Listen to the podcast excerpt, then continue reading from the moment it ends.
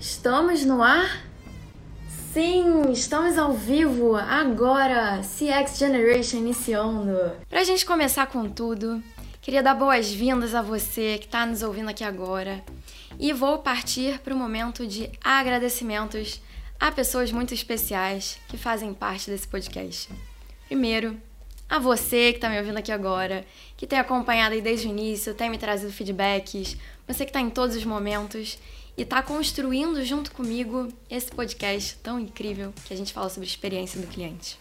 E queria agradecer também que eu decidi que eu vou agradecer a cada episódio alguém, um, um país, na verdade, ouvintes de países específicos que ouvem esse podcast. E nesse caso, nesse episódio, vou agradecer aos ouvintes da Alemanha. Então, se você é da Alemanha e quiser se conectar também com a gente mais de perto, me diz quem é você, me dá um oi, para eu poder te conhecer. Para mim é importante saber quem é você, para a gente poder se aproximar mais. Eu trazer conteúdos que faz sentido para você também. Quero agradecer também nosso parceiro especial aqui, que está nos apoiando nesse podcast, está ajudando com várias partes, vários conteúdos, várias instruções. People Experience, eles são uma plataforma de mapeamento da jornada do cliente e de persona. Plataforma brasileira que você pode fazer esse mapeamento de forma gratuita. Então, se você também está curioso para saber o que é jornada do cliente, o que é persona, a gente tem um episódio só sobre isso, episódio 18 aqui nesse podcast, para você ouvir e conhecer um pouco mais do que é isso. E vou deixar o link deles na descrição aqui do episódio, no comentário aqui da live, para você poder depois dar uma olhada. Vamos começar então com essa live incrível? Vamos lá!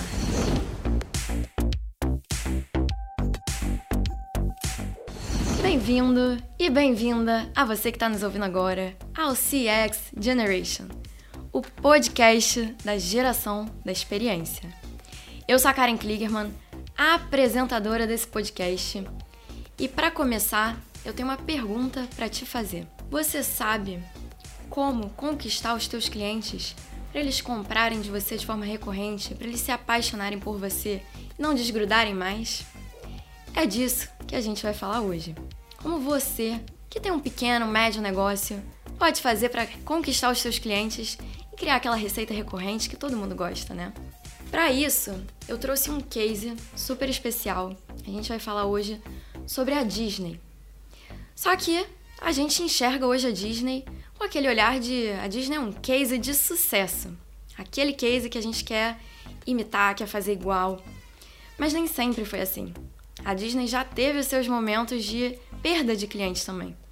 Então a gente vai falar sobre isso. Como é que a Disney fez para recuperar, dar uma volta para conseguir conquistar seus clientes e ter uma taxa altíssima de retorno. E a gente vai aproveitar que hoje, coincidentemente, é aniversário daquele camundongo mais amado do planeta, o Mickey. Então a gente aproveita e já fala de Disney no aniversário do Mickey. Então eu vou convidar a nossa convidada especial de hoje, ela, que é dançarina, além de dançarina, é formada em piano. E além de ser essas duas coisas grandiosas que trazem pra gente o, esse hobby que é sempre bom a gente ter, ela é trabalha em mais de 12 anos com experiência do cliente e mais de 5 anos palestrando sobre Disney. Ela, Priscila Jardim, Olá! Olá! Tudo bem? Acertei, acertei a descrição? Acertou! Acertou. É isso bom. mesmo. Como você está? Tudo certo? Aniversário do Mickey hoje, né? Gente, aniversário do Mickey. Tem coisa melhor que a gente falar sobre Disney no dia do aniversário do chefe. e aniversário, aniversário do Mickey e da Minnie hoje, né? Ah, aniversário dos também. dois. É, 93 anos. É. Essa a data de aniversário deles culmina com a data do lançamento do filme Steamboat Willie nos cinemas, que foi exatamente é, em 18 de novembro, né? Não foi o primeiro filme que o Mickey apareceu, até coloquei isso umas curiosidades hoje lá no meu feed, Sim. mas foi o, o filme que lançou mesmo o Mickey aí e é isso, hoje é aniversário, 93 aninhos dele. É. Não sabia disso, você que me contou, coincidência, é marcar pra hoje. Pois é. Baita Karen, coincidência. Karen já tá agendando comigo essa é. live o quê? Quase um mês, né, Karen? Tem um mês, Eu falei, né? conseguimos. Conseguimos, graças a Deus. Boa. Então, para você que tá chegando agora, quer saber um pouco o que é essa live, se é para você, se não é, é para você que tem um pequeno, médio negócio ou até um grande negócio e quer saber como conquistar os teus clientes. E conquistar tanto quanto a Disney, que é o nosso case aqui de hoje. Isso. Certo? Certo. Isso aí. Peraí, peraí, peraí. Que antes da gente ir para este episódio incrível, eu tenho dois recadinhos para você, bem rápidos. O primeiro é, para você que tá chegando aqui agora, tá perdido, tá perdida, não sabe do que que se trata esse podcast, relaxa, que tem um episódio zero preparado para você ouvir rapidinho e depois voltar aqui no episódio. E o segundo recado é para você que tá com pressa, para você que é aquela pessoa acelerada. Então você sabe que você pode acelerar este episódio? Sim, é só buscar o botão de acelerar aqui que você consegue acelerar. E agora que eu já dei os dois recados, vamos voltar para esse episódio que tá demais. Então, Pri, queria te perguntar, a gente hoje eu comecei iniciando falando um pouco, né? A gente sabe que a Disney hoje é um grande case. Sim. Um case de retenção de cliente, que o pessoal vai ver como benchmark, como referência de gestão de clientes, de experiência do cliente. Mas nem sempre foi assim. Uhum. Eu queria que você me contasse um pouco sobre isso, esse nem sempre foi assim. Como é que era antes e o que, que a Disney fez para dar essa volta aí e hoje conquistar tantos clientes? Na verdade, assim, em primeiro lugar, a gente precisa entender que a Disney. Hoje, as pessoas, ou elas pensam, quando elas pensam em Disney, ou pensam na animação, né, nos filmes, ou já pensam direto nos parques. Mas a Disney ela tem diversos, diversas áreas e, e diversas frontes, fontes, né? E ela tem os, a divisão de animação, a divisão dos parques, a divisão de resorts, a divisão que cuida da parte das lojas e atualmente o streaming, né? Então, em todas essas áreas, a Disney ela consegue reter os seus clientes com base na mesma cultura, uma cultura que começou desde a animação, né? O Walt Disney, ele na verdade ele iniciou na animação muito antes dele pensar em abrir o seu primeiro parque, que foi a Disneylandia lá na Califórnia. Muita gente inclusive pensa que uh, por Orlando ser o Walt Disney World em Orlando ser um pouco mais famoso e todo mundo tem aquele sonho de ir lá para Orlando, que lá é o parque principal, mas na verdade o primeiro parque que ele inaugurou foi a Disneyland lá na Califórnia. E quando ele teve a ideia de pensar esse parque, ele projetou o parque todo e no dia da inauguração foi um caos, né? Foi um caos porque todo mundo já conhecia o Walt Disney a essa altura. Ele já era super famoso na área da animação. Ele já tinha aquele retorno positivo de público em relação aos seus filmes. Branca de Neve já tinha sido um sucesso e tantos outros filmes que ele tinha lançado antes da, de abrir a Disneylândia. E quando anunciaram, não, é Disney porque no início, quando ele comprou o terreno lá e, e, começou a projetar o parque, ninguém sabia de quem era o terreno. Foi uma surpresa saber que era a Disney que estava comprando aquele terreno. E aí, quando todo mundo soube que era alguma coisa do Walt Disney, já foi aquele alvoroço. E aí, no dia da inauguração do parque, muita gente vendeu ingresso falso, né? É, o pessoal criou ingresso e naquela época era o controle de ingressos era completamente diferente de como é hoje, né? Hoje a gente tem a tecnologia aí para ajudar e tudo mais. Naquela época não, imagino que fosse um ingressozinho de papel para você conseguir entrar no parque. E aí eles esperavam uma quantidade de pessoas dentro do parque foi, sei lá, o triplo disso, né? Então você imagina, foi aquele caos. Então, nos primeiros meses, a repercussão que, que o parque teve na mídia foi muito negativa. Né? Um monte de gente reclamando que não tinha água para beber, que só tinha Coca-Cola, que eles só queriam saber do dinheiro, enfim. E exatamente por conta dos parques, o Walt Disney ele começou um trabalho que ele já vinha fazendo nos estúdios dele de animação, que foi de treinamento constante dos seus funcionários. Foi quando ele começou a pensar numa estratégia de treinamento que hoje lá se tornou a Disney University, que é a universidade Disney que treina os funcionários da Disney. né? Muita gente pensa até que esses cursos que às vezes as pessoas fazem na Disney, o curso, por exemplo, que eu fiz, certificação Disney, é, é na Universidade Disney. Não, a Universidade Disney ela foi criada somente para os funcionários e até hoje ela só é usada para treinar os funcionários. Existem os institutos Disney, que é onde pessoas que não são funcionárias da Disney podem fazer esses treinamentos. Então foi quando ele bolou todo esse treinamento, porque ele já fazia esse tipo de treinamento com os animadores dele.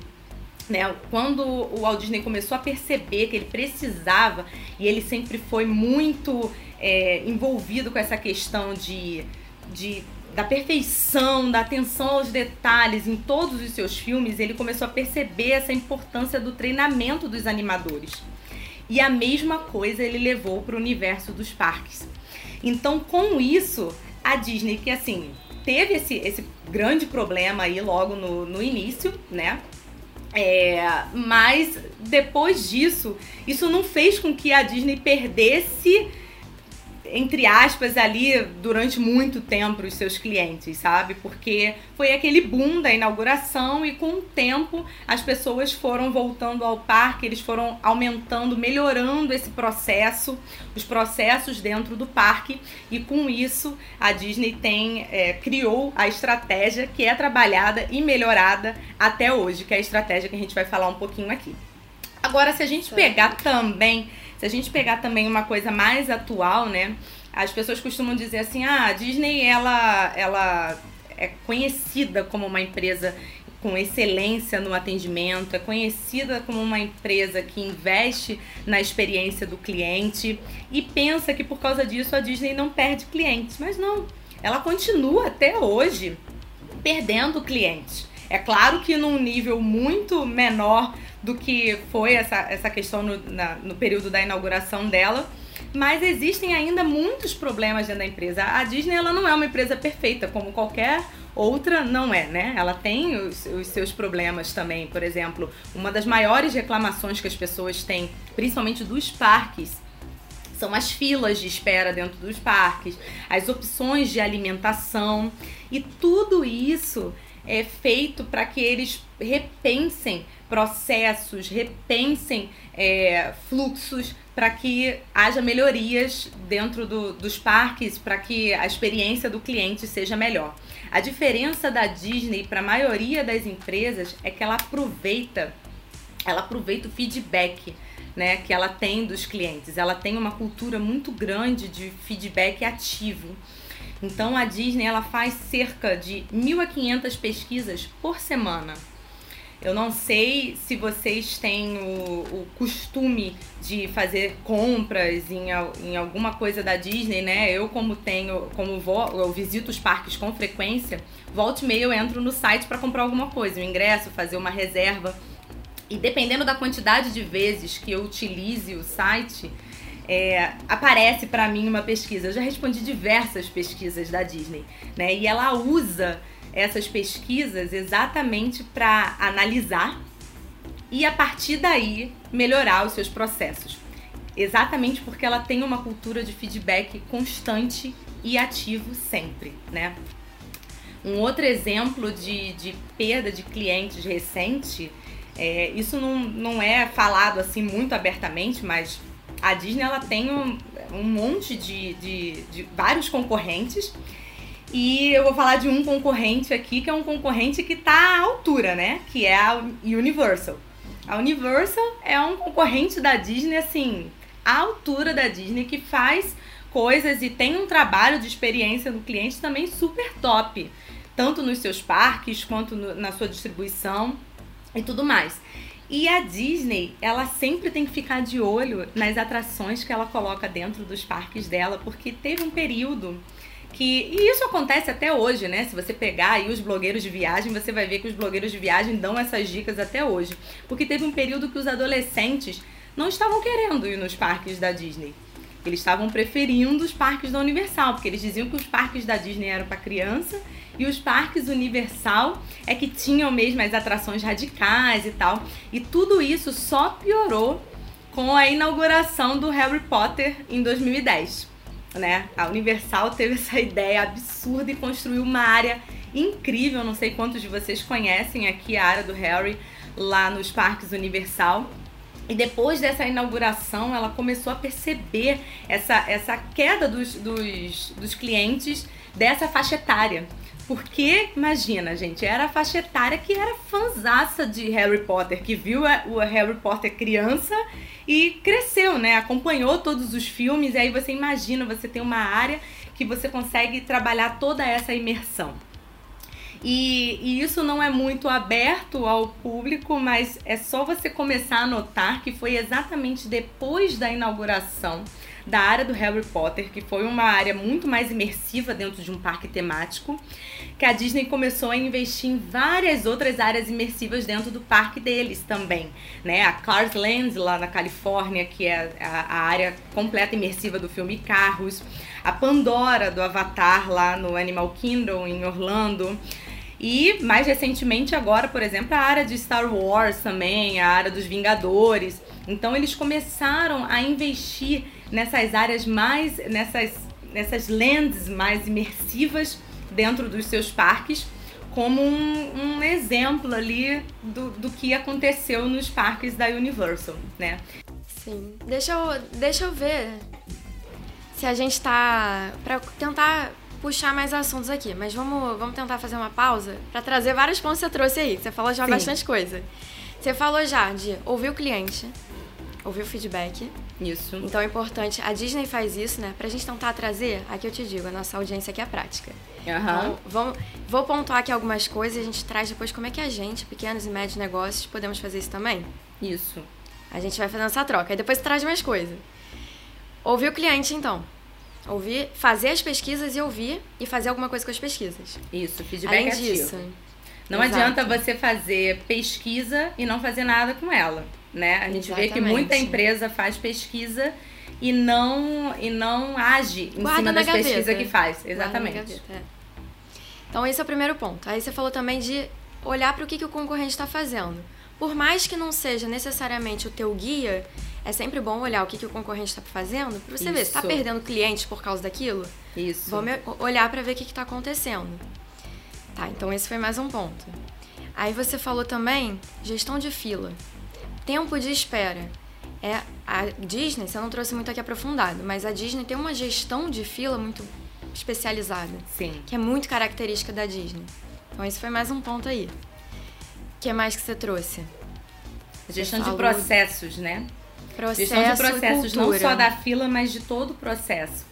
E a cultura da empresa que vem desde o seu fundador, né? Eu acho que isso é uma das características principais da Disney em relação a, a, a qualquer coisa que acontece dentro dela, em relação a essa questão da, da perda e da manutenção dos seus clientes, do encantamento dos seus clientes. O Walt Disney ele era uma pessoa que era muito focado em inovação, em detalhe, em, em entender aquilo que o cliente queria, né? Ele tem até uma frase que ele diz exatamente isso. Você tem que ir até lá, você tem que ir até o local, ver o que as pessoas estão fazendo e construir o que elas querem para elas. Então, isso é, é, é, uma cultura que vem dele. O que a gente vê muito nas empresas hoje é que muitas empresas têm uma cultura que não é focada no cliente, que não é focada no, na experiência. Né? Então, ela tem que fazer essa transformação cultural dentro da empresa como a Disney ela já foi fundada com essa cultura, realmente é muito mais fácil, né, você fazer isso.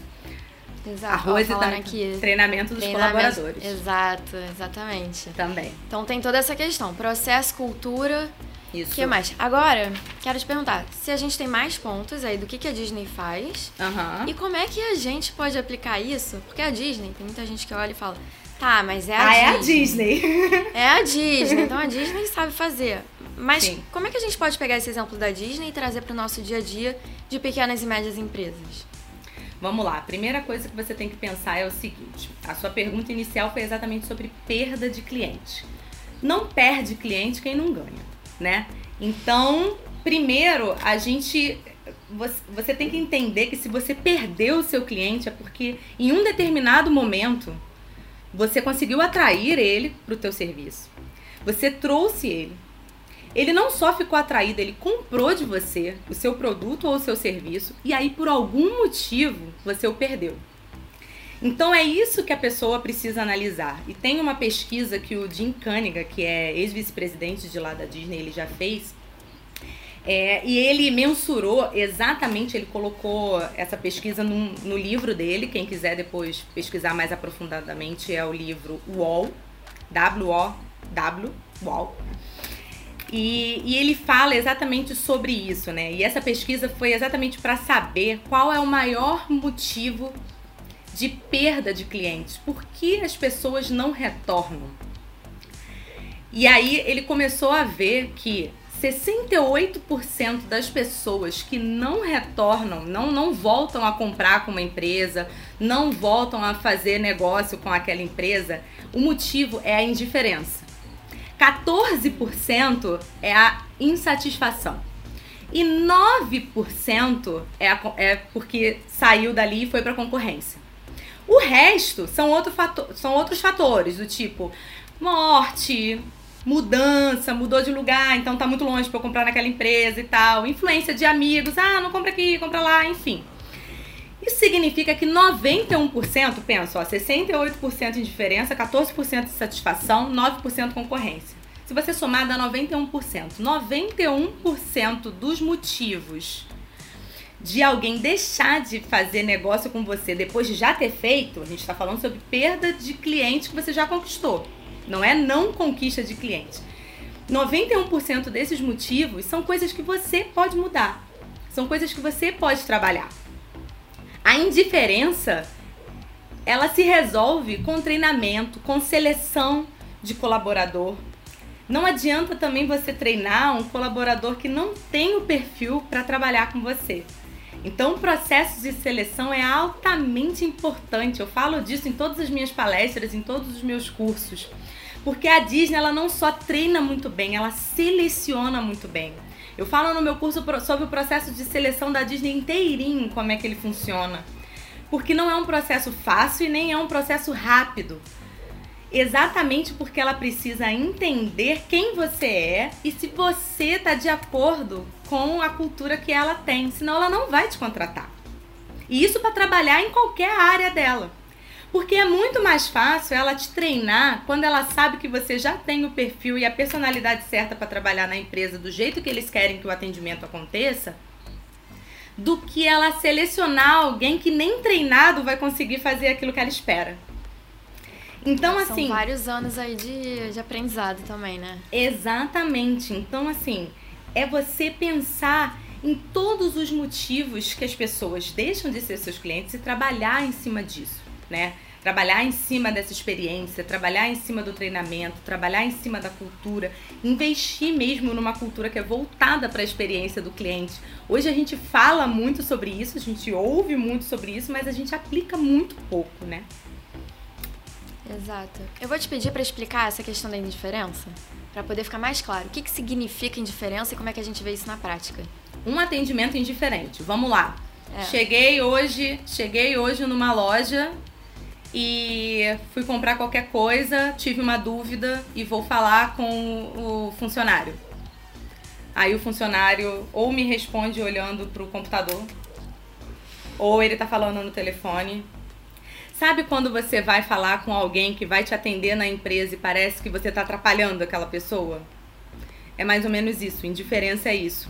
Além disso, hoje que a gente tem muitos negócios que atendem pela internet, pessoas que se predispõem a atender pelas redes sociais e não respondem às redes sociais. Eu acho isso o cúmulo. Se você é, não vai a... Se você não você vai um atender. Canal e você não atende por esse canal. Exatamente. Se você não vai atender por aquele canal, você tem que deixar claro que o seu atendimento não é por ali. Que você está usando aquele atendimento como uma plataforma de divulgação, mas se a pessoa quiser ser atendida, para ela ligar para o número tal, aquilo precisa ficar claro para o cliente. Eu não posso ter um canal no, no Instagram que quando eu mando um direct, aquilo morre e vai cair num limbo eterno e eu nunca vou receber aquela, aquela, aquela resposta, entendeu? Então isso é indiferença. A indiferença no atendimento é quando você não é bem tratado, é quando você tem um problema grave naquele atendimento, é quando o atendimento, sabe assim, não é nem bom nem ruim, é indiferente. Então, a probabilidade de eu mudar de, de, de empresa, porque gente oferecendo a mesma coisa por aí, gente, tem um monte. concorrente, até a Disney tem um monte de concorrentes. Uhum. Se, eu, se eu quiser ir para Orlando e não ia nenhum, não pisar em nenhum parque Disney, porque tem essa questão também, né? A Disney ela tem uma marca tão forte que as pessoas dizem assim: "Eu vou para Disney". Aí quando ela volta e você pergunta qual o parque que você mais gostou? Eu já fiz até um vídeo de brincadeira disso. Ela, ah, aquele do Harry Potter. Mas do Harry Potter não é da Disney, é da Universal. Então as pessoas confundem muito, né? Essa coisa do voo para Disney e do ir para Orlando, do ir para Califórnia. Então eu posso chegar lá em Orlando e ir pro SeaWorld, ir pro Busch Gardens, ir para todos os parques da Universal, me divertir pra caramba e não pisar num parque da Disney se eu não quiser. Então, assim, concorrente todo mundo tem e fazendo tão bem, ou às vezes até melhor do que você. Então, você precisa entender que se o seu atendimento, se você atender o seu cliente de forma indiferente, ele não vai voltar. A taxa Essa de... questão da indiferença, ela tem muito a ver com conexão de colabora... de pessoas com pessoas, né? A gente exatamente, com pessoas. Exatamente. E aí entra o ponto.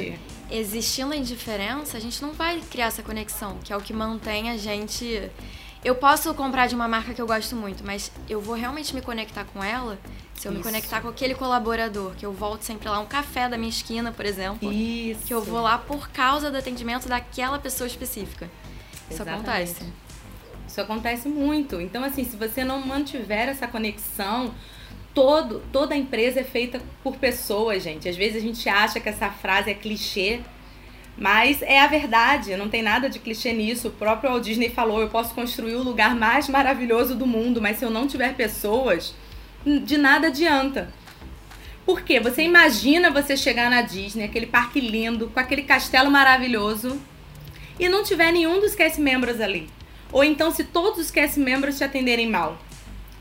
Você pode até ir nas atrações, gostar, achar tudo muito legal, muito radical, mas não é a mesma coisa. A magia é feita pelos funcionários, a magia é feita por quem trabalha lá. E isso é só se consegue. Aquele Exatamente. tchau no final. Exatamente. Isso só se consegue com uma cultura muito forte, com treinamento muito bom, com seleção muito boa. É um conjunto de fatores, né? Certíssimo. Mas vamos lá. Como é que a gente aplica? Eu tenho aqui um pequeno médio negócio. Como é que a isso. gente aplica isso? Porque sempre vai vir aquele argumento de, mas é a Disney. Como é que a é gente é a faz? Disney. Então vamos lá. É, primeiro eu vou falar aqui sobre os três pilares principais da Disney, Boa. né? E os três pilares principais da Disney, assim, tem várias outras coisas que a Disney aplica, tá, gente? Aqui a gente vai fazer, tá fazendo aqui uma live de 40 minutos, sei lá, né? Então não tem como é, falar exato. tudo que eu falo no, no meu treinamento. Então eu selecionei os três pilares que são chamados pilares exatamente por causa disso, porque é a sustentação da base da empresa, tá? E além de ser a sustentação, são três pilares. Isso significa que não existe um mais importante do que o outro. Se eu não aplico os três, ela vai cambar para ela vai cambar para um lado, vai cambar para o outro. Isso aqui vai ser muito bom, mas isso aqui vai... não vai. Sim. Então, esses três pilares, eles têm que estar muito bem alinhados em qualquer empresa que quiser ter sucesso, né? O primeiro deles é cenário. Eu falo muito sobre cenário no meu Instagram. É, várias vezes eu dou, eu dou consultoria no meu. consultoria gratuita, né? No meu Instagram, toda segunda-feira, boto a caixinha. Uh -huh. Boto a caixinha lá, a pessoa coloca o negócio e eu normalmente acabo dando uma orientação sobre cenário. Porque cenário, gente, é essencial.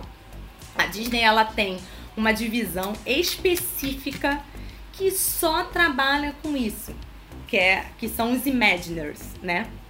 Os Imaginers, que é a junção de imaginação com engenharia, daí que surgiu esse nome, Imagineering, a, a, a área é Imagineering, e quem trabalha lá são os Imaginers, que são pessoas que de, de várias áreas, né? Tem arquiteto, design, artista, enfim, que pensam exatamente a decoração dos parques, as atrações, ou seja, tudo aquilo que envolve o que você está vendo. E cenário é tudo isso, né? É a decoração do, do local, é a decoração do parque, é a decoração das lojas, é a decoração do, do, dos resorts, é a arrumação daquilo com base no, no tema que está sendo feito. Desses exemplos que eu falei logo lá no início, né, da questão da, das, das lentes temáticas, do Star Wars, por exemplo, é a sensação de imersão que o, que o guest vai ter, que o convidado vai ter. A Disney chama os seus, seus clientes de convidados, né? Só isso já é, já é incrível. Então, a sensação de imersão que ele vai ter é fazer realmente o cliente se sentir como se estivesse dentro daquilo que eu projetei. Se é o filme, então ele vai se sentir como se fosse dentro do filme. Então, eu arrumo o cenário pensando nisso tudo, pensando no mínimo detalhe. Né? Recentemente, a Disney inaugurou uma área muito legal que foi é, do Ratatouille, aquele filme Ratatouille, do Ratinho, né? Na, na, na área da França, lá no Epcot. E eu até mostrei, assim, algumas cenas no, no meu Instagram de detalhes da construção, né? A fotinho do rato no, no banco, a preocupação em colocar uma placa parisiense nas ruas dali de dentro do parque. Então tem essa atenção não só com a decoração, mas com o nível de detalhe dessa decoração, né? Quantos lugares que a gente visita hoje e que são lugares que às vezes têm serviços muito bons, produtos muito bons, mas você chega e é tudo bagunçado, né? Ou é tudo bagunçado, ou é muito desorganizado, ou tá precisando às vezes só arrumar, sabe? E cenário também não é só isso, não é só a decoração da, da tua loja ou a decoração de qualquer lugar. É você se preocupar, por exemplo, com a limpeza. A Disney ela tem uma cultura de limpeza dentro do parque tem que é lixo a cada o quê? Dois metros, não é? Lixeira. São 14 passos. São 14 entre 14 passos, a 21 que é o tempo de você passos. comer e jogar fora. E jogar fora. Imagina, aqui no, no na, nos nossos bairros, eu até escrevi isso esses dias, que se os nossos bairros fossem igual a Disney seria perfeito, porque a gente tem que ficar andando com lixo dentro da mochila porque não tem lixeira. Exato. E lá, assim, eles têm essa cultura tanto do treinamento dos colaboradores para a limpeza, quanto da, de colocar o próprio convidado para ajudar na limpeza, porque a partir do momento que eu coloco as lixeiras lá, eu estou incentivando o meu convidado. Gente, esse parque é tão limpo. Eu acho que nem se a pessoa tivesse esse hábito horrível de jogar coisa no chão, ela ia ter coragem de jogar. É. Né? Primeiro porque ah. tem uma lixeira do lado, né? Exato. O, o, também tem uma, uma história que os, todos os colaboradores, por mais que não sejam da limpeza, são responsáveis pela limpeza. Isso, não é? Isso faz parte da cultura. E cultura. lembra do que eu falei lá atrás? Isso veio do Walt Disney. Quem ensinou isso foi o Walt Disney. O Walt Disney um dia estava passeando pelo parque e aí ele viu um papel no chão. Ele estava junto com a diretoria toda dele. E aí ele viu um papel no chão e ele foi para pegar esse papel no chão. E aí um dos diretores falou: Não, calma aí, Walt, que isso? Eu vou chamar ali o funcionário da limpeza. Ele foi, continuou abaixando muito lentamente, tranquilamente. Pegou o papel, jogou no lixo, olhou para os seus diretores e falou assim: No meu parque, você limpa parque, você pega papel no chão, eu pego papel no chão, ele pega papel no chão e apontou para cada um dos diretores. E até o pessoal da limpeza pega o papel no chão. Então, isso vem de uma cultura que é dele, né? Que ele, ele, ele, ele traz essa cultura com ele e isso perpetua até hoje. Os funcionários, todos os cast members da Disney, que é como são chamados funcionários, eles ouvem essa história na primeira semana de treinamento. Na primeira cultura. semana de empresa. É cultura. É cultura. É cultura. E se você não tiver disposto a trabalhar dessa forma, você não vai trabalhar lá. É a seleção. Entendeu? Então, assim, eles têm essa questão da limpeza do cenário, eles têm a questão da, da orientação do fluxo das pessoas. O cenário é pensado pensando no fluxo. Eles já assim? desenham, eles já desenham o cenário do parque, eles já desenham o cenário das lojas, pensando no fluxo das pessoas dentro daquele parque, dentro das lojas, para reduzir assim Sabe quando você vai num lugar e tem multidões num canto porque foi exatamente ali atrás da árvore que resolveram botar a bilheteria? Ou então foi exatamente no, no beco mais estreito que resolveram colocar a cabine para a pessoa ir lá pegar um ingresso ou alguma coisa. Hum. Tudo isso precisa ser pensado. Para você ter uma ideia, eu já fui numa numa Starbucks uma vez que tinha assim o balcão lá na frente, que é padrão normal de Starbucks, né? E aí, só que essa especificamente tinha uma aquela aquela bancada, né, que eles colocam para as pessoas sentarem em pé bem no meio.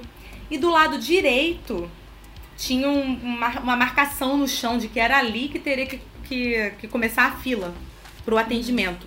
Só que a porta, ela abria exatamente pro, não, pro lado oposto, pro lado oposto. Então ah. ninguém ia para a fila onde estava demarcado no chão. Todo mundo só ia para a fila do lado de cá. E aí fazia uma bagunça, porque quem percebeu que a fila na verdade era lá, ia para lá, aí quem não ia para cá, aí ficavam, não, mas a fila é aqui, aí ficava aquela zona. Uhum. E, gente, olha, há anos. Aí uma vez eu falei com uma das funcionárias, eu falei, gente, vocês têm que rever esse negócio dessa fila, porque ninguém entra aqui. Aí só faz bagunça, porque as pessoas que sabem que é para entrar aqui, entram aqui. Mas não adiantou muito, né? Continua lá aquela bendita daquela linha. Então, assim, você pensar no fluxo das pessoas dentro da sua loja, dentro do seu negócio, também é pensar em cenário. Ah, Priscila, mas o meu negócio é só online. Tá, como é que tá teu site? Você já pegou alguém que faça teste de usabilidade? Ou então, se você não conhece ninguém que sabe mexer com o X, se vocês não sabem do que eu tô falando, user experience, né? Você pensar ali. Teremos um episódio sobre isso, já dando spoiler. Então é aqui. é isso aí, pronto. Então assiste o episódio da Karen e eu não explico nada aqui, vai, vai procurar. De... Ó, episódio seguinte vai ser sobre isso. Já sobre dando user aqui um spoiler. experience. Então. E aí você não tem ninguém para olhar isso. Então faz o seguinte, cara, pega o teu amigo que nunca comprou no teu site e fala assim para ele, é, procura aí o produto tal. E aí senta do lado dele e vê se ele vai ter facilidade para encontrar aquilo que você falou. Isso é você pensar no fluxo do seu site. Como é que está o cenário? Como é que estão as fotos do teu produto no seu site? Estão aquelas fotos de qualquer jeito que não atrai ninguém, sabe? É, como é que tá a organização dos produtos no seu site? Ah, mas eu só vendo pelo Instagram. Mesma coisa. Como tá teu feed? Como tá o teu trabalho de relacionamento nos stories com teu com teu público? Teu feed, as pessoas conseguem entender o que, que você tá vendendo mesmo, o que, que você vende, o que, que você não vende, como você vende? Tá organizado? Eu não digo aqui, gente, para ficar fazendo feed feed enfeitado, colorido da mesma cor, que nem eu faço isso, tá? Vocês vão olhar lá, meu feed tem um monte de coisa. Mas é isso, é deixar mas, claro. É você mas a pessoa tá entrar tá claro. no teu perfil e entender tudo. É e isso. entender o que você está vendendo. Então, assim, pensar em cenário, gente, parece simples, mas tem tudo isso embutido. Então, o que, Deixa que você eu pode... te perguntar também. Além, pergunta. nesse ponto aí de cenário ainda. A gente tem. A gente só pra saber se cenário, Disney... são três. São três, né? A gente tem cenário. Tem, ainda, além de cenário, só pra, só pra gente dar um spoiler, pra eu, eu trazer esse ponto de cenário e depois a gente vai pros outros. Tá. Tem, tem cenário mais dois ainda, né? Tem cenário mais dois. Tá, então em cenário ainda. Tá. Deixa eu te perguntar, a Disney trabalha em cenário também a questão dos cinco sentidos? Sim, sempre, sempre. A questão dos cinco sentidos é uma das coisas que eles mais trabalham. É, contar um exemplo aqui para vocês. Se vocês pegarem aí uma da, desses documentários que tem no Disney Plus. Tem vários documentários muito legais sobre a Disney para você que quiser conhecer um pouquinho mais. Você pode assistir a história do Imagineering, você pode assistir por dentro da Disney, você pode assistir por trás da diversão. Enfim, eu não vou lembrar exatamente qual deles foi, você vai ter que assistir todos, porque eu assisti todos. Mas em um deles conta um pouco da criação da, da área de Pandora, né? E a área de Pandora, quem já viu o filme Avatar, o filme Avatar tem aquela floresta lá, né? O menino vai lá e vira o seu avatar, aquele, aquele, aquele personagem azul e tal, e tem aquela floresta toda perfeita, de linda, e eles recriaram aquela floresta dentro do parque. E aí a equipe do Imagine lá pensando como é que eles iam fazer aquelas montanhas igualzinho do filme na floresta e tal. E um deles falou assim: não, a gente pode envolver aqui com, com material tipo plástico. Aí um deles virou e falou assim: não, negativo. Como é que as pessoas vão colocar a mão em algo que eu digo que é árvore e vão sentir e vão sentir a textura de plástico? Não pode. A gente tem que conseguir fazer com que o material seja percebido como árvore. Eu quero que a pessoa toque aqui e sinta que tá tocando na árvore da fazenda dela, na árvore da casa dela de praia lá, na árvore que ela tocava quando ela era criança. Então ela precisa ter essa mesma textura. Então eles têm toda essa preocupação com o cenário, né? Você entra na Disney, você já ouve, você já ouve a, a, a, música da Disney tocando no estacionamento. Você tá estacionando, você já tá ouvindo My dreams come true. Você já tá entrando ali naquele clima de imersão, de imersão já dentro do estacionamento. Aí você entra na Main Street, que é a rua principal lá do Magic Kingdom, você já sente aquele cheiro maravilhoso dos docinhos sendo produzidos. Nessa área de Pandora mesmo, você já sente aquele cheiro de terra molhada, de floresta, sabe? Então, assim. É, eu te pergunto isso porque quando a gente traz os cinco sentidos do nosso serviço, no nosso, na nossa loja, a gente é isso de emergir mais a pessoa lá dentro. Isso. Mas também de criar uma memória que vai ser mais marcante depois. Exatamente. Então por isso que eu te pergunto, a gente, como é que a gente faz isso em loja, até no físico, no, no desculpa, no digital, dá para fazer isso. Então é super interessante a gente saber.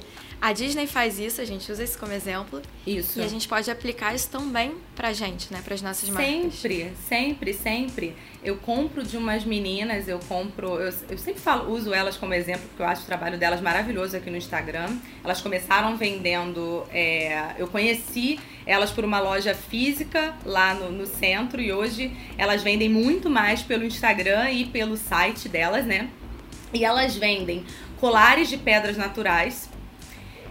E toda vez que eu compro, quando eu, quando eu recebo a caixinha dentro da minha casa, eu abro e a caixinha tem aquele cheirinho maravilhoso que tem é cheiro. só deles, é só deles, né? Eles começaram até a vender lá agora a, a essência do, do, do perfuminho. E é impressionante porque às vezes elas participam dessas feiras hippies, né? E quando você vai na feira hippie, quando você está chegando perto da loja delas, eu já sei que eu estou chegando perto da loja porque eu sinto o cheiro. Porque elas borrifam o cheiro na, na loja. Ó, gente, elas vendem cordão, é, é bijuteria, joia, né? Semi-joia. É isso que elas vendem. O que, que o cheiro tem a ver com isso? Tem a ver com tudo né? Quando você atrai o cliente, é o que a Karen falou, você cria memória, aquela memória afetiva no cliente. O cliente vai lembrar que aquele sabor específico daquela pizza, aquele sabor específico daquele doce, aquela bala, ela só vai encontrar na tua loja, só vai encontrar no teu negócio. Né? Aquela, aquela forma de atender, aquele jeito de ser recebido, só vai ser lá naquele seu negócio. Quando ela tocar na caixa é, é, do, do, seu produto, aquela caixa vai ser diferente. Se vocês pegarem, né, a caixa de produto da Apple é diferente da caixa de qualquer outro produto. É, a gente consegue fechar os olhos e abrir aí a sensação tátil, né, que às vezes é tão difícil a gente colocar num negócio digital, talvez, mas se você entrega um produto ou serviço na casa da pessoa, você tem como trabalhar isso. Você consegue de olho fechado desvendar se uma caixa de um produto, de um celular é da Apple ou é de outro celular, porque é diferente, né? Então você pensar nisso tudo é essencial para você trabalhar com cenário. Exato, criar essa memória. Beleza. Segundo aí, pilar. segundo, segundo pilar, vamos lá. Então, primeiro é o cenário que tem tudo isso, tem tá? Tudo pra você isso. já começar a pensar hoje para aplicar. O segundo pilar, processo, gente. Também não adianta você. Lembra que eu falei? São três pilares, tem que ser os três juntos. Não adianta nada você pensar num cenário maravilhoso, eu chegar lá, seu restaurante ser incrível e seus processos serem péssimos. Seus processos serem processos que, que são burocráticos ou são processos difíceis de compreender ou são processos que mais atrapalham o cliente do que ajudam. Né? A Disney ela sempre investe na melhoria de processos. Como? Com aquilo que eu já falei lá no início. Pesquisa, feedback constante. Descubra onde está a maior dor do seu cliente. Quais são as maiores reclamações que você recebe por semana? Ah, eu liguei para a sua empresa, fiquei duas horas no telefone e me mandaram passar para o outro me mandaram passar pro outro, me mandaram passar pro outro, eu só resolvi com o décimo. Por que cargas d'água o cliente passou por nove pessoas em vez de já não mandar ele pro décimo? O erro tá onde? Tá na URA? Na URA, né, gente? Eu não sei se todo mundo sabe, ó, aquele atendimento automáticozinho lá que te dirige e tal, que mais atrapalha o que ajuda na maioria das vezes. Tá na URA? Tá na pessoa que atendeu primeiro? Porque se é confuso, o cliente nunca ele vai chegar no resultado positivo. E aí o que, que vai vir? Reclamação, né?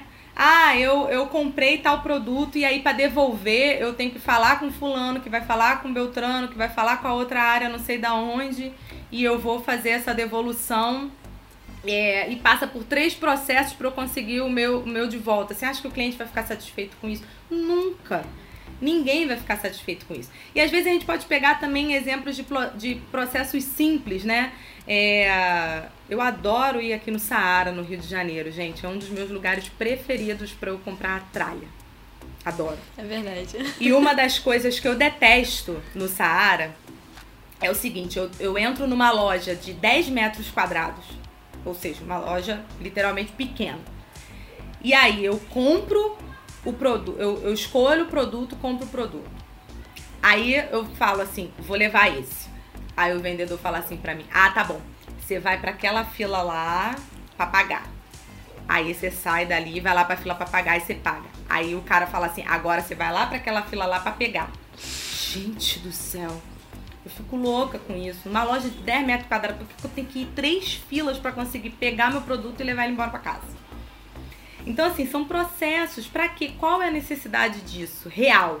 Qual é a necessidade real? Se você for parar para pensar, isso acontece muito em loja de tecido, em loja de, de artigos pequenos. Se você for no se você vai frequentemente no Saara, provavelmente você já foi em alguma loja dessa. Material de construção, danado para fazer um negócio desse. É, mas isso acontece em geral porque as marcas, as empresas, lojas que pensam o processo, em geral, quando é ruim para o cliente, é porque o processo não foi pensado para o cliente. Exatamente. Foi pensado para os colaboradores. Exatamente. É para me facilitar. Eu sou. É, eu, um... como, como trabalhadora lá, como colaboradora. Eu sou a pessoa que vai fazer o pagamento. Ponto. Não faço mais nada além disso. Então a pessoa precisa vir, o cliente precisa vir na minha fila para ele fazer o pagamento comigo e depois ele vai pegar com fulaninho de tal. E se ainda fosse porque alguém tá embalando para você da melhor forma possível, não, gente, para colocar dentro de um saco plástico, sabe? Então, assim, processos, é você pensar o fluxo do processo. A Karen falou aqui do no início, né, da, da questão da jornada do cliente. Pensando na jornada do cliente, desde o primeiro momento que o cliente entra na sua loja. E isso vale para tudo, isso vale para site, isso vale para. Por quantas páginas o seu cliente passa para concluir uma compra? Ele tem que clicar quantas vezes? Quais os processos que o seu cliente precisa fazer para conseguir um orçamento no seu Instagram? Preencher quatro formulários? Depois aguardar o seu e-mail? Depois te ligar? O tempo que ele está passando por esse processo todo, ele já fechou com outro. Então, assim, é você pensar, você primeira coisa que você tem que fazer para te dar o passo a passo, já que a galera aqui ela falou que é prática. É, é prática. É. Então, primeira coisa que você tem que fazer, tem que mapear o teu processo todinho. Mapeia. Muita gente não faz isso, só sai fazendo. Principalmente quando você tem um negócio pequeno, né? As pessoas têm essa coisa de, de botar a mão na massa para fazer. E ótimo, tem que começar assim mesmo. Mas tem que chegar um momento que, se você quiser crescer, você precisa começar a mapear aquilo. Vamos lá, mapeia mesmo dentro do início. O meu cliente chegou a mim, como que ele, como que eu vou atender ele no início, por onde ele passa, por quem ele passa primeiro. Depois disso, ele vai passar por mais onde? Depois disso, ele vai passar por mais onde? Depois disso, ele vai, mapeia todos os seus processos. E isso pode ser alinhado ao funil de vendas, pode ser alinhado a, a, a tudo. Né? É você mapear o seu cliente antes mesmo dele se tornar seu cliente. Como o seu cliente chega até você? Já viu essas pesquisas que às vezes acontecem aí em várias, em várias empresas, né, que chegam para você, como é que você me conheceu? Uhum. Isso é uma forma da pessoa mapear o jeito que você chegou até ele. Ele já está mapeando o cliente dele antes do cliente virar cliente. Não precisa ser só depois que o cliente se tornou cliente, você tratar ele ali dentro da, da, da do, do tubinho do funil, né? É, até ele se tornar e tal, nanananá, é tudo aquilo, é a atração do cliente, como é que você vai tratar ele depois, a conversão, a venda e o pós-venda, principalmente, para você manter e ele voltar a comprar de novo, de novo, de novo, e te indicar. Então é você mapear todos esses processos. Beleza, mapeei todos os meus processos. Quais são as maiores, quais são os maiores pontos de dor dentro desse mapeamento? Dentro daquilo que eu mapeei, onde eu percebo que é o local onde meu cliente mais se perde, ou o local que ele mais reclama, o processo que ele mais reclama, é, onde que ele atra, atrasa, onde o processo atrasa mais, onde eu tenho atraso de, de entrega, o que, que acontece no meio de determinado processo para o cliente estar tá reclamando de tal forma. Aí você começa a ver os pontos de dor. E depois que você descobriu o ponto de dor, você consegue atacar cada um deles de uma forma diferente. Às vezes você pode descobrir que um processo, que uma demora numa entrega para o cliente tem a ver com, com o trabalho que, que com quem você contratou para fazer essa, esse processo de entrega. Né? Eu costumo falar muito aqui, tem gente que gosta, tem gente que não gosta. Já recebi gente falando é, coisa no, no direct por causa disso, porque eu costumo falar muito assim, gente, olha só, se um monte de gente reclama da entrega do correio, você não pode simplesmente dizer para o seu cliente assim, Ai, eu já vi muita gente reclamando assim em story aqui de Instagram, né? Quem trabalha no Instagram fala assim: ai, é um absurdo a pessoa não pensar que eu faço um monte de coisa, ainda quer reclamar comigo por causa do frete. Que, que não tem nada a ver comigo, tem a ver com correio. Ou então quer reclamar comigo com o tempo da entrega, que não tem nada a ver comigo, tem a é ver com correio. a culpa, né? Tem tudo a ver com você a escolha da entrega, a escolha da, da, de quem vai entregar algo que você está vendendo tem a ver totalmente com você. Sabe por quê? Porque no teu Instagram, no teu site, no seu sei lá onde for, tá escrito que você entrega para todo o Brasil, ou então para todo o Rio de Janeiro. Se é você que entrega para todo o Brasil, para todo o Rio de Janeiro, não interessa se o correio não está entregando. Você não me entregou. Então, até a forma que. É, até a pessoa, a empresa que você contrata para pensar a entregar algo para o seu cliente faz parte do seu processo. E se aquele processo está dando ruim para você, repensa o processo. Eu já citei vários pequenos empreendedores aqui que eu sigo no Instagram, que me seguem aqui, que, que são pessoas que já pensaram outros processos exatamente por terem problemas com o correio. Eu já tive muito problema com o correio. Hoje, se a pessoa só entrega pelo correio, às vezes eu não compro.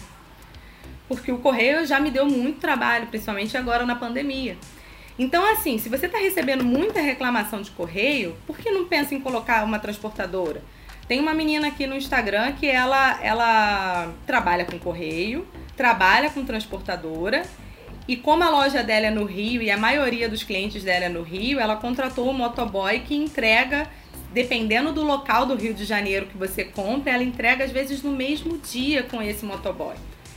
Então, assim, às vezes a pessoa ela tá disposta a pagar um frete, às vezes até mais caro, para ter a compra dela no mesmo dia. Então, pense nesses processos, né? Você tem que pensar que o processo inteiro, o mapeamento não é só daquilo que você faz, é do processo inteiro do relacionamento do cliente com a sua empresa. É como ele chega em você até o, o, o produto ou o serviço chegar na mão dele. Se eu compro de você, Karen, você diz que você vai me entregar, e o correio, que foi quem você botou para fazer isso, não me entrega, eu não vou mais fazer negócio com você. Exato. Entendeu? Então, assim, até isso a gente tem que pensar, né? O nosso processo todo. Então, segundo pilar, processos. Vou trazer um ponto aí dentro de processo, pra gente ir se complementando.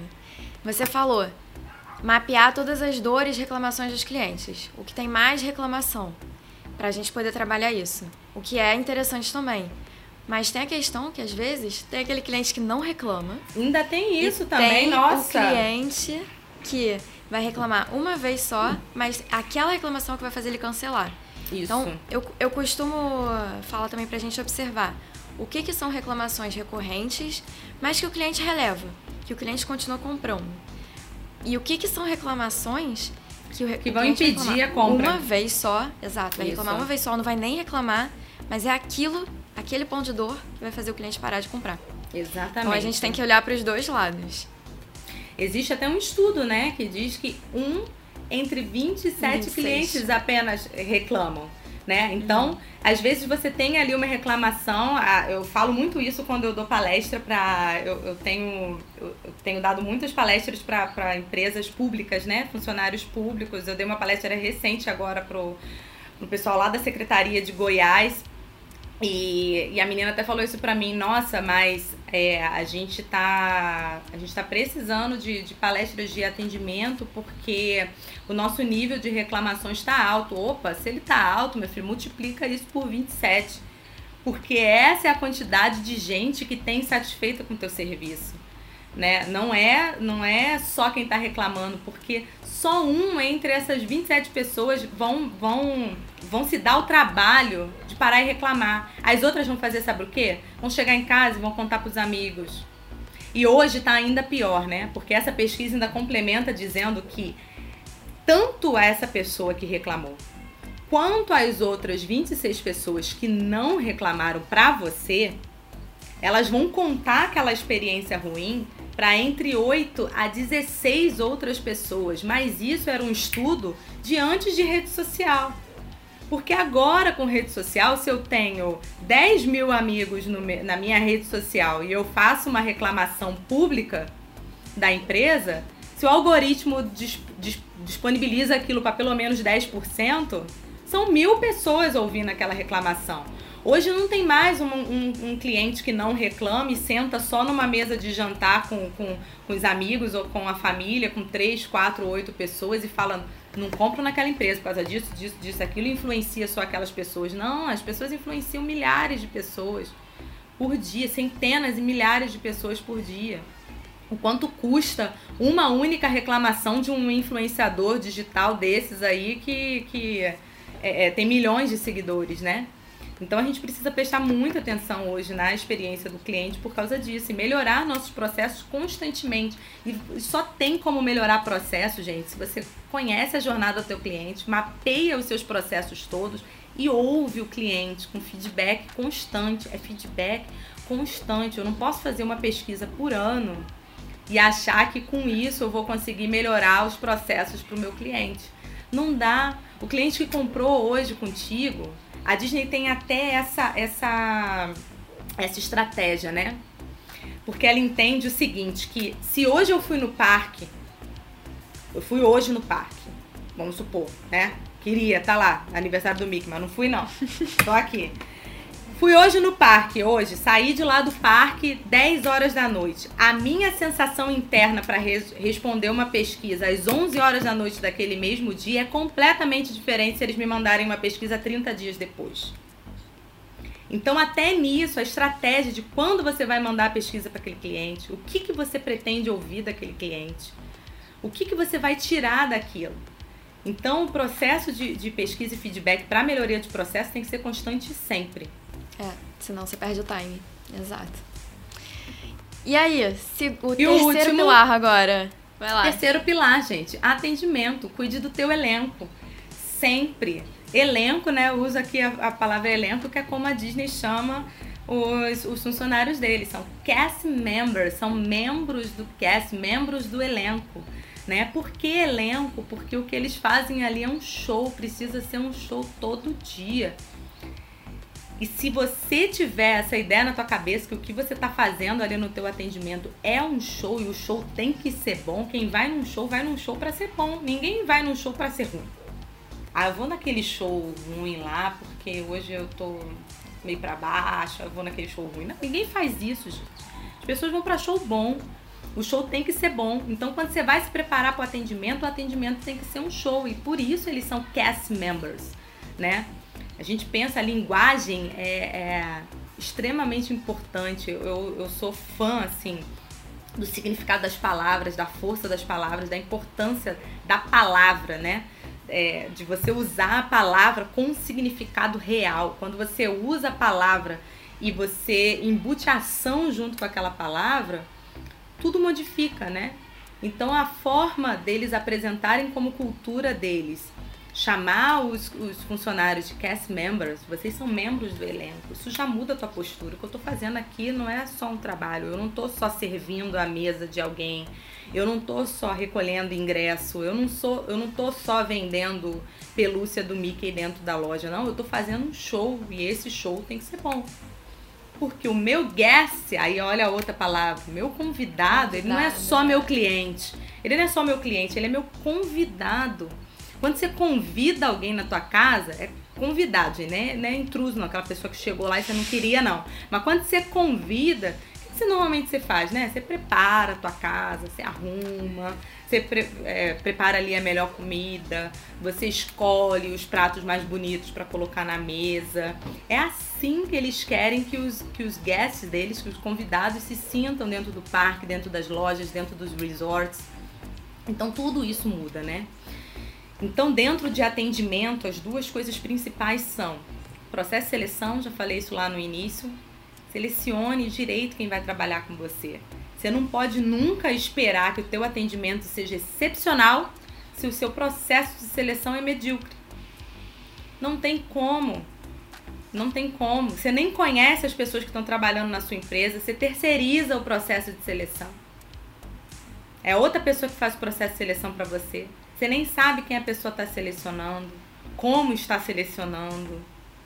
Quais são as características da sua empresa? Qual a importância da tua empresa? Qual a cultura da tua empresa? O que, que você espera daquela pessoa? Não para a vaga, da pessoa para o atendimento, né? É, tem uma frase que eles usam lá na Disney University que é assim: personalidade você não ensina, mas habilidade você treina. Eu posso ensinar para qualquer pessoa que tenha o caráter e a personalidade que eu preciso a fazer qualquer coisa dentro de um atendimento dentro do parque. Agora, eu nunca vou conseguir ensinar alguém a sorrir. Eu nunca vou conseguir ensinar alguém a ser empático, simpático. Empático e simpático, as duas coisas que são diferentes. Nunca vou conseguir ensinar isso, né? Se eu sou naturalmente, se a minha personalidade naturalmente é carrancuda, eu nunca vou conseguir trabalhar numa empresa que me manda sorrir 24 horas por dia, gente. Não tem como. Então, o processo de seleção é extremamente importante para você selecionar pessoas que estão alinhadas com a cultura daquilo que você faz. Não adianta a gente contratar a gente para trabalhar com a gente e querer depois embutir treinamento, treinamento, treinamento, treinamento, treinamento, treinamento o tempo todo naquela pessoa, se desde o início ela não está alinhada ali com a cultura da empresa né? E é o que eu falo às vezes que é a dificuldade de muita empresa pública, organização pública, por causa disso, né? A maioria das pessoas que trabalham é por concurso. Sim. Então você tem que conseguir trabalhar com o que você tem. Então o treinamento é tem que ser outro nível, porque aí você tem que dar um passo atrás, né? Você tem que dar um passo atrás, você tem que apresentar qual é a cultura, você tem que treinar para você tentar ali embutir aquilo que você deseja conseguir no atendimento. Agora, quando você criou a tua empresa, você já criou a tua empresa, você já criou o teu negócio, você tá aí, você vai contratar o primeiro funcionário para trabalhar contigo. Como é que você deseja que essa pessoa seja para atender? Pensa primeiro nisso, depois você pensa nas habilidades. Né? Eu não estou dizendo aqui que a Disney não contrata por habilidade, não, gente. É claro que a habilidade é essencial. Mas, por exemplo, se eu tenho duas pessoas com o mesmo currículo e só essa que tem a personalidade que eu quero, é essa que vai ser contratada. Então, é pensar sempre no processo de seleção. E, além do processo de seleção, treinamento contínuo. Treinamento contínuo. Todos que esses membros passam por um, por um treinamento inicial que se chama Traditions, que é onde se apresentam, como o próprio nome diz, onde se apresentam todas as tradições da empresa, né? E todos os cast members passam por isso, mal entram. Não importa se ele vai trabalhar na recepção do parque ou na diretoria. Todos eles passam pelo Traditions. Porque é lá que eles vão entender várias coisas e aprender várias coisas que eu contei aqui para vocês. Sobre as tradições do dono, de quem criou, do fundador da empresa, eles vão entender a história, por que, que o parque é daquele jeito, por que, que a loja tem que ser daquele jeito, por que, que o atendimento naquele resort tem que ser daquele jeito. Então eles vão aprender isso no início e depois eles vão passar por um treinamento contínuo de habilidade. Quem, é, se vocês conhecem algum cast member, algum amigo de vocês já foi cast member da Disney ou é cast member da Disney, é, eu não digo nem tanto os cast members que fazem só aquele treinamento de três meses, porque aí não tem. Que é, que é aquele curso de verão, né? Que aí nem tem muito tempo de fazer tanta coisa. Eles devem passar pelo treinamento inicial lá do Traditions e mais alguns treinamentos durante o período que fica lá.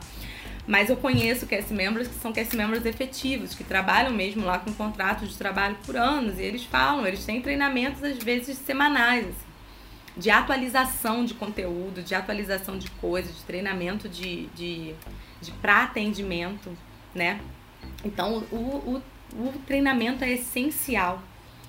E aí o que, que você pode fazer para mudar o teu treinamento hoje? Primeiro, observar. Né? A gente vê que tem muita loja, eu já eu percebo que tem muita loja que você vai, principalmente franquia, que você não sabe quem é o gerente daquela loja, quem é o, é o, dono daquela loja, né? Você vê aquelas pessoas atendendo ali soltas. Não existe uma, uma supervisão e nem é questão de, de ter supervisão para ficar ali é, pressionando o empregado, não. A supervisão no sentido de da, da orientação e da observação. Você já foi na sua própria loja para ver como seus funcionários atendem as pessoas? Você já foi atendido por algum funcionário seu dentro da sua loja? Algum parente seu já foi assim disfarçado? Ser atendido para ver como é que tá? Observar o atendimento. E depois que você observar, mapear também a mesma coisa. Quais são os problemas? O que, que eu preciso treinar aqui? É muita coisa para resolver dentro do atendimento. É se o atendimento preste atenção em detalhes, é se a pessoa ela tem empatia pelo cliente, é se a pessoa sabe é, sobre o que ela está vendendo. Né? Na Disney, quando uma pessoa vai trabalhar como garçom dentro de, de algum restaurante, antes dela começar a trabalhar, ela faz uma prova, porque ela tem que saber tudo que é vendido dentro daquele restaurante tudo. Eles precisam aprender, decorar praticamente o cardápio, o que, que combina com o que. Se for restaurante que serve alguma, alguma bebida alcoólica, algum vinho, eles têm que saber essas combinações para poder orientar o cliente. Quantos restaurantes que a gente chega hoje que a gente às vezes fala assim: "Ah, eu quero comer tal coisa". Depois você ficou meia hora, meia hora escolhendo a tua comida. Aí você vai lá e fala pro, pro garçom que você quer aquilo, o garçom vai lá dentro e fala: "Volta, Hoje não tem. Tipo, nem sabe o que está sendo oferecido ali naquele momento para já informar para o cliente antes. Ou já aconteceu comigo também de eu pedir tal prato, o garçom nem saber que aquele prato existe no cardápio. Então, assim, é tanto treinamento para que o atendimento seja bom, quanto para que o atendimento seja eficiente também, né? E é isso, gente. Se você implantar só essas três coisas que eu falei, que são os três pilares, por isso são chamados pilares, só né? Isso, só isso. Depois de tanta Se você implantar só isso tudo, entendeu? Não tem como dar ruim, não tem como dar ruim. E aí, a partir disso, você vai melhorando seus processos diariamente e acompanhando feedback constante. É o que a gente falou lá atrás, lá no início, né? A Disney continua melhorando o processo até hoje. Significa que ela faz isso tudo há 100 anos e continua tendo que melhorar coisas, porque cada dia mais ela ganha mais clientes, mais clientes diferentes, de culturas diferentes, com realidades diferentes. Então até essas pessoas trazem até feedbacks diferenciados de coisas que elas não têm hoje, que a, que a empresa não tem hoje, mas que pode vir a ter. Então é isso. Exato. Ô Pri, deixa eu pegar Diga. aqui, tra trazer a gente para uma realidade. Eu fiquei com uma pulga aqui na minha cabeça. Fale. Em relação a cenário, eu acho que Sim. isso é, é uma coisa mais tranquila da gente aplicar. Por quê? Vamos supor, tem uma loja física, uma loja pequena, eu tenho um Instagram. Dá para eu pensar no meu cenário. Se eu tenho um pouquinho mais de dinheiro, eu consigo contratar um designer. Claro. Eu consigo contratar um arquiteto que vai me ajudar. Beleza. Então isso eu vou lá nos detalhes. Eu tenho que estar com a mente do meu cliente, isso é mais importante, né? Eu entrar na minha loja, entrar no meu Instagram sempre com a mente do meu cliente eu me isso. colocar nessa posição, a empatia, né, que você falou. Uhum. Então, isso é um ponto que acredito ser um pouco mais. Não tranquilo, mas que. É, não é, é fácil de fazer, mas é fácil é, de visualizar. É viável de você Sim. conseguir imaginar. A questão do processo também, não é que é fácil, mas a gente consegue pegar lá e, ir montando sozinho, né? O que, que eu faço primeiro, depois o que, que eu faço. Dá, é uma coisa mais intuitiva de você ir mapeando o processo. Se você tem e uma empresa de... pequena, né? Vamos pensar se você assim, tem uma, empresa, tem uma pequena, empresa pequena. Exato. Que é o é. nosso público aqui. Então, Exatamente. Então, é, é um processo mais intuitivo, a gente mapear o que, que é a minha função dentro da empresa. Vamos supor, tem 10 funcionários. Eu conversar com todo mundo, dá, dá pra fazer. Porque é uma empresa que tem né? 100 uhum. funcionários. Uhum, isso. Mais difícil. Mas uma empresa com 10 funcionários ainda é um pouco mais intuitivo, dá para fazer. Sim. Agora, a questão do processo seletivo ficou minha pulga na cabeça aqui. Eu, tá, eu entendi depois o treinamento. O treinamento também, acredito que se a gente tem uma cultura que já é bem construída, que já tá clara, a gente fez lá todo o dever de casa, uhum. beleza, depois que a pessoa entrou, a gente treina. Isso. Mas e na hora de contratar, se a gente é uma pequena empresa, a gente é uma média empresa, a gente tem menos demanda do que a Disney pra gente para trabalhar. Sim. A gente não tem um monte de gente, ah, quero trabalhar numa Coca-Cola, quero trabalhar, porque são empresas que já tem, já são renomadas. Uhum. Eu que sou uma pequena empresa e ainda não tenho esse nome no mercado, como é que eu posso fazer para ter esse currículo suficiente para eu poder selecionar as melhores pessoas dentro desses currículos? Bom, aí já é primeiro. primeiro, né? Você precisa fazer criar a autoridade do teu nome, né? Isso aí a gente fala muito aqui no Instagram, questão de você criar autoridade no seu nome. As pessoas precisam desejar trabalhar com você. Uma das coisas principais que a Disney tem, pegando o exemplo deles lá, mesmo sendo uma grande empresa, é que as pessoas querem trabalhar lá. Né? Eles já têm uma certa facilidade para selecionar, porque a maioria das pessoas que se candidatam para trabalhar lá, por mais que elas não tenham o perfil, elas querem. Então, o que, que você pode fazer hoje para que as pessoas queiram trabalhar com você? Então, a primeira coisa, a pessoa precisa ver que você tem um padrão de empresa onde ela gostaria de trabalhar. Essa é a primeira coisa. Então, assim, se você não tem um retorno positivo dos teus clientes, então vamos, vamos pensar aqui em alguém que tem um Instagram e hoje trabalha sozinho. Hoje eu trabalho sozinha, então eu faço tudo ali no meu Instagram, eu faço tudo no meu perfil, eu vendo sozinha, faço isso, faço aquilo, faço aquilo e outro. E aí eu começo a crescer e começo a ter necessidade de contratar mais uma pessoa. As pessoas precisam ter vontade de trabalhar contigo por aquilo que elas veem da, do resultado que você dá para os seus clientes e, e você mesmo. As pessoas precisam ter em você um exemplo daquilo que elas querem ser quando elas forem trabalhar. Então, assim, eu quero trabalhar com a Karen porque eu gosto da forma com que ela atende, eu gosto da forma com que ela fala com o público, eu gosto da forma como ela atende o cliente e eu já vi que ela tem um feedback super positivo dos seus clientes também. Se as pessoas não quiserem trabalhar para você, você vai ter que correr atrás de gente. Aí realmente é muito mais difícil. Vai ser como a maioria faz. A maioria coloca uma vaga, uma, uma, uma oportunidade de vaga no LinkedIn ou em qualquer lugar desses aí de sites de oportunidade de emprego e aguarda, né? de forma, de forma passiva as pessoas irem atrás dela e, pro, e procurarem.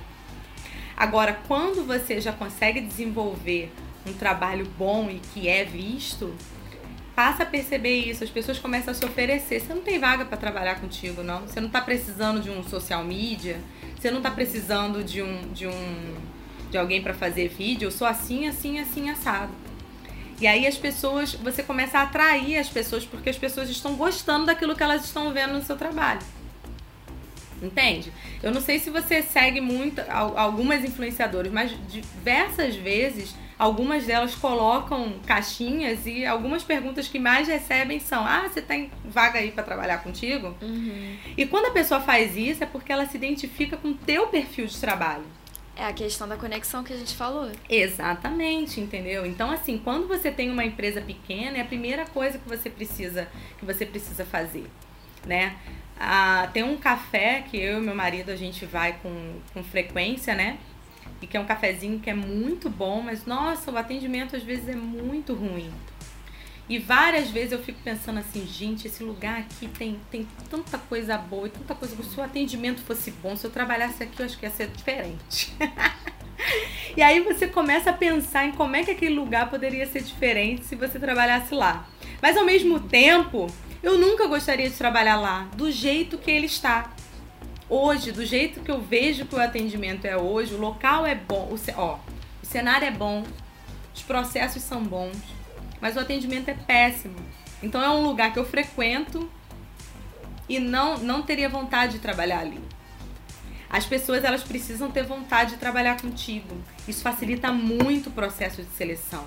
Quando as pessoas desejam trabalhar para você, né? E, e é esse é um dos principais pontos que a Disney trabalha. Gente, você imagina você ter uma empresa que as pessoas sonham em trabalhar para você. As pessoas que querem trabalhar na Disney, elas não querem trabalhar só porque elas querem, ah, porque é um parque de diversão. Não. Tem gente que sonha trabalhar na Disney, que sai daqui, vai morar lá só para isso. Olha que coisa louca. É um trabalho, gente, como qualquer outro. Mas a empresa já construiu um nome tão grande, um nome tão especial, é, é uma magia tão grande envolvida dentro da, desse trabalho, que é o trabalho nesse lugar é uma realização de sonho. As pessoas sonham em trabalhar para você? Já parou para pensar nisso? Tipo assim, será que alguém teria vontade de trabalhar comigo hoje, uhum. fazendo o trabalho que eu faço aqui hoje? Então, uma das primeiras coisas é isso, é você conseguir fazer com que as pessoas tenham o desejo de trabalhar com você. E aí, depois que você tiver, aí você montar um processo bacana, porque também é um processo, de como você vai selecionar essas pessoas. Tá bom, você quer trabalhar comigo, mas você não tem perfil para trabalhar comigo, porque eu preciso que a pessoa seja assim, assim, assim, assado, tenha essa, essa, essa disponibilidade, aceite fazer isso, isso, isso, isso, nesse, nesse, nesse tal horário. Essa é uma das coisas que a Disney também faz, né? Ela tem uma primeira etapa de, de seleção e numa segunda etapa de seleção dela, ela já passa ali um, um, um é vídeo. expectativa. Exatamente, com todas as características da vaga. Um monte de gente já levanta e vai embora.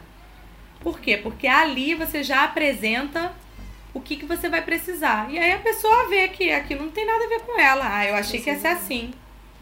Entendeu? Então é isso. A, a, primeira coisa é você conseguir fazer com que as pessoas queiram trabalhar para você. E como é que você faz isso? Trabalhando bem. Não tem outra fórmula. É simples também. é, é, vem toda a questão que a gente já conversou, do, da questão do atendimento, conexão, ser empático, Exatamente. você ouvir o teu funcionário. Vem toda a questão aí que entra em um outro campo, mas que tem a ver com a experiência do cliente, que é a experiência do colaborador. Colaborador, exatamente. É. Eu acrescentaria aí na tua fala mais um ponto. Tá, eu já sou uma pessoa que sou desejável, as pessoas querem trabalhar comigo. Como é que eu atraio mais gente para eu ter uma gama de currículo em que eu possa dizer não também, né? Que eu possa ter uma pessoa que não se encaixe e eu não ficar com aquele, aquela pena. Pô, se eu não aceitar, eu não vou ter ninguém para trabalhar comigo. E eu tô precisando. Ainda tem isso. É, o que, que eu faria nesse caso? Começar a criar demandas, é, não demanda, mas você pedir depoimentos, pedir para os teus clientes fazerem depoimento para quem já trabalhou contigo, amigos teus, começar assim no teu ciclo mais próximo. Sim. E esse depoimento, falando sobre como é você, como você trabalha, como é o teu atendimento, até os clientes falando da, da sua loja, os seus e você começar né? a divulgar, começar a divulgar isso para poder gerar essa demanda de a Karen é uma pessoa legal de trabalhar, a Pri é uma pessoa legal de trabalhar. Exatamente. Então, fazer dessa forma é ser criativo, né? Processo seletivo é, é, é, você tem que ser criativo se você quiser atrair as pessoas da, da forma certa. Sempre. Exato. Pri, a gente falou 40 minutos, já estamos aqui a uma hora e pouca. Nossa, sério? É, nem viu o tempo. É, passa voando. Deixa eu te falar. Pra Sim. gente finalizar aqui, quero saber se você tem uma dica final para dar, aquela dica de ouro, para fechar com chave de ouro, e aí a gente finaliza. Dica de ouro: se inspirem no Mickey e façam tudo isso que eu falei. Boa. Apliquem os pilares, mas é, é, verdade, gente. Se você aplicar um pouquinho cada dia, né? Eu acho que às vezes a gente pega tanta coisa, a gente fala assim: caramba, eu vou ter que mudar meu tudo de hoje para amanhã. E aí a gente pensa naquilo muito grande e a gente não faz nada. Né? Então, pensa um pouquinho, ó. São três os pilares. Hoje eu vou pegar só cenário. Chega na tua loja, chega no teu site, o que eu poderia mudar hoje que não me traria custo nenhum e que melhoraria, sei lá, em 10% aqui o meu cenário para o meu cliente hoje. Às vezes é uma mudança de, de lugar, às vezes é uma mudança, tirar a mesa daqui que está atrapalhando o caminho e, e botar ali, sabe? Melhorar o fluxo, aquilo que eu falei. Limpeza. Quantas lojas que a gente vê que não se preocupam com limpeza da loja, né? Então, assim, é, é você pensar nisso. Pensa nos três pilares e aí começa a aplicar um pouquinho de cada um. Uma coisa, é, um por um. Uma coisa Tem de cada um, vez. Uma frase que eu já ouvi de que, assim como o problema de matemática, que tem lá chave, colchete, parênteses, você começa sempre do maior pro menor, né? Do chave pro colchete isso. pro parênteses. É isso, a gente vai começando, porque se a gente for ao contrário, falei ao contrário. É o contrário, é do parênteses. Do parênteses pro sempre chave. É. Porque se você começa dessa forma, depois você vai ampliando o teu problema, só que você já resolveu um pequeno ponto. E aí Exatamente. Você vai ampliando. Porque se você quiser resolver tudo de uma vez só, realmente, você não vai resolver Não vai. Nada. Então é começar pelo mais crítico, que é o parênteses. Isso. Depois você vai Ou pelo mais simples. Ou pelo mais Ou pelo simples. mais simples que né? Pomodoro, Pomodoro não, é o é, que tem É. menos esforço, 80-20. Pomodoro. Isso. 80-20. Você pega o Exato, que tem menos Pareto. esforço e maior. re- Pareto. Pareto. Pomodoro é outra coisa. Pareto, isso aí. É. Fazer do que tem menor esforço para maior resultado. Começar por aí. Exatamente, entendeu? Acho que você até Boa. comentou aí sobre isso aqui no meio, né? Em algum momento aí você, você fez esse comentário aqui também. Falando, Das reclamações, falando de várias é. coisas. É. é, exato. Começar pelo ponto crítico que faz o teu cliente cancelar. Isso aí. Exato. Olha, falamos isso, a dica, abordamos falamos muita tudo. coisa. Abordamos muita coisa. Eu quero deixar aqui aberto para você fazer o teu jabá e a gente fazer uma foto depois. Ah, Teus perfeito. contatos, deixar aí todas as suas conexões. Fazer meu jabá, gente. Olha, tem um curso completo disso, com muito mais conteúdo, material para você aplicar. Tudo isso, curso online, que inclusive domingo entra na Black Friday. Já Ó, eu vou disponibilizar lá no meu Instagram o cupom, tá? De desconto. Eu perguntei lá pro povo o que, que eles queriam, se queriam desconto, se queria bônus, ganhou desconto, então botei desconto. Botei ó lá. perguntar pra audiência. Olha o que você fez. Exato, Perguntar. perguntei pra audiência, Exato. perguntei. Pediram desconto, botei desconto, tá? Exato. A partir de domingo, a partir das 8 horas da manhã do dia 21 até, só vai ficar uma semaninha. Vou deixar só até o dia 28, 11h59, enfim. Vou botar tudo lá, boto o cupom. Tem tudo isso, gente. Ainda tem um material que você pode pegar. Eu fiz um material todo teórico, mas que é prático também, porque você pode pegar tudo que eu falo no curso e já ir respondendo as perguntas que eu coloquei. Eu já coloquei planilha, coloquei mapeamento lá. E você pode mapear aquilo tudo com base no que eu estou ensinando para começar a aplicar no teu negócio. Porque eu acho que qualquer curso que a gente faça na internet, se a gente não tiver algo prático que a gente possa tirar dali para aplicar no mesmo dia, o curso não valeu, né? Então, meu curso tá lá e podem entrar no meu site também, priscilajardim.com. Ah, me sigam, né? Por favor, né, gente? Vão lá me seguir. Tem que ter isso. E seguidores da Pri também me sigam. Tem que ter essa, essa Isso troca aí. E meus seguidores que estão aí, sigam Karen também, podcast dela é maravilhoso. Exato. E no meu site, priscilajardim.com, também tem todos os contatos, formulário para contato, quem quiser palestra em company, eu dou palestra, treinamento em company também, só entrar em contato. É isso, galera. ainda dá consultoria no Story. É isso Ainda aí. Ainda essa. dou consultoria gratuita nos Ainda dá- stories. Exato. Toda segunda-feira. Só botar lá Ó. qual é o teu negócio que eu já dou uma orientação que você Exato. pode fazer. Boa. Maravilha. Eu quero fazer uma foto agora contigo. Pra Sim. gente Ah, então deixa eu arrumar esse cabelo aqui. Ajeita Meu aí. cabelo cheio de. Esse meu cabelo cheio de frizz. Ó, deixa eu preparar aqui. Me ajeitar também. E aí, É. pra quem tá vendo a gente, pra também tirar um print, compartilhar Isso. e marcar a gente. Marca com o a gente. insight que tiveram aqui nessa live, pra gente saber. Isso aí. Deixa eu preparar aqui. Tá pronta? Pode? Sim. Pera aí. Pronto. Show! Pri, eu vou ficar aqui pra dar alguns recados, mas queria te agradecer demais. A gente tá há um tempo tentando marcar, mas É eu fico muito verdade. feliz que a gente conseguiu. Foi incrível esse conteúdo. Disney é um exemplo pra gente seguir. Tem Verdade. várias coisas pra gente poder aprender, então eu te agradeço demais por ter topado participar e ter a gente conseguido gravar aqui. Obrigada. Ah, muito obrigada. Eu que agradeço você pelo convite. Foi ótimo poder falar do Mickey no dia do aniversário dele, da minha. Exato. Com todos eles aqui atrás comigo, aqui de testemunha.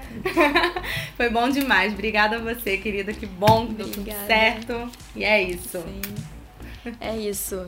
Eu vou dar os recadinhos. Se você quiser ficar aqui, fica à vontade. Senão, você pode sair. Como você quiser. Beijos. Bom, recados finais que eu tenho aqui para dar para você que está nos assistindo. Primeiro é um convite que eu queria fazer para se você quiser participar da produção da pauta desse podcast, poder trazer dúvidas que você tenha, insights que você tenha. A gente tem um grupo no WhatsApp para poder a gente trocar essas ideias. Que só o administrador fala, só eu que falo, então não vai encher teu feed de teu WhatsApp de mensagem. E se você quiser então produzir junto comigo esses conteúdos, te convido a entrar. É só vir aqui no meu Instagram e pedir para entrar no grupo, que aí eu te coloco lá dentro. E o segundo recado é um desafio que eu já falei, mas o desafio é você compartilhar um post, um story, esse print que você tirou, para a gente poder saber qual é o insight que você teve. Você compartilha o insight que você teve nessa live, pra gente saber se foi produtivo para você, pra gente poder ouvir você, que é importante a gente ouvir nosso cliente, que é você nesse momento. E para finalizar mesmo, queria anunciar o próximo episódio, que vai ser com Daniel Furtado sobre UX. Dei o spoiler aqui antes, mas o próximo episódio vai ser com ele, eu vou anunciar a data. Eu te espero nesse próximo episódio. Tchau, tchau.